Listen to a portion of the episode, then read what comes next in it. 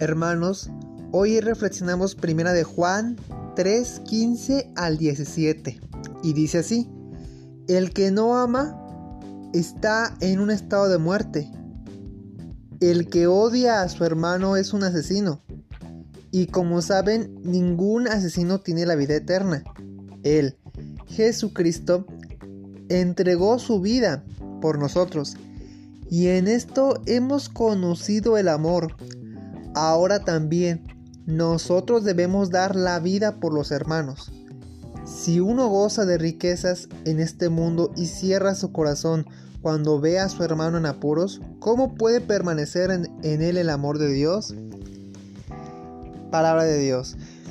Eh, hermanos en Cristo, Dios nos invita a que amemos sin prejuicios, a ser discípulos misioneros que sirvamos correctamente en el amor, pero que también evitemos el odio, ya que donde erradica el odio no entra Dios, sino radica el diablo.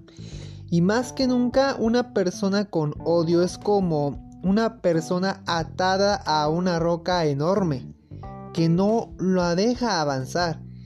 Y es necesario alejar ese odio que, que es prácticamente pues retroceder al pasado y no poder vivir el presente.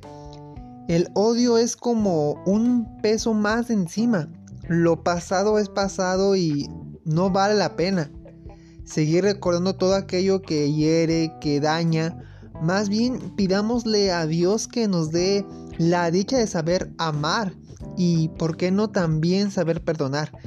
Así como Cristo nos ha perdonado siempre, no nos cansemos de amar y luchemos por perdonar. Donde radica el amor y el perdón, está Dios.